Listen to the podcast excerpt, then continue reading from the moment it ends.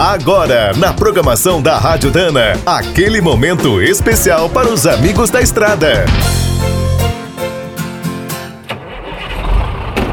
Está começando mais um minuto do caminhão. Fique por dentro das últimas notícias, histórias, dicas de manutenção e novas tecnologias.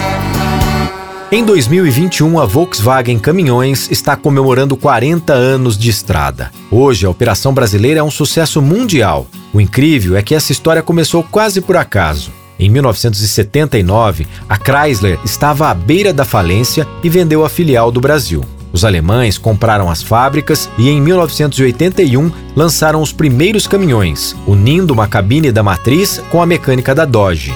Passo a passo, foram ganhando o mercado e uma cartada decisiva foi dada em 1996, com a transferência da produção para Resende. Depois da mudança, a Volkswagen passou a trabalhar na renovação dos veículos. O primeiro a chegar foi o Constellation, em 2005.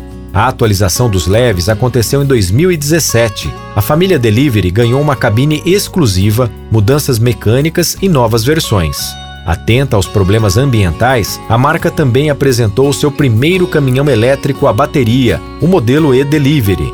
No ano passado, a Volkswagen ampliou ainda mais a linha de produtos com o extra pesado Meteor, um projeto derivado do MAN TGX. E para marcar o aniversário, a empresa anunciou um novo plano de investimentos. Aplicará 2 bilhões de reais no Brasil entre 2021 e 2025.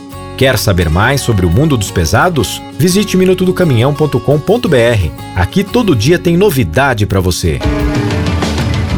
O Minuto do Caminhão é um oferecimento de Spicer e Álvaros, a dupla imbatível em componentes de transmissão, suspensão e direção.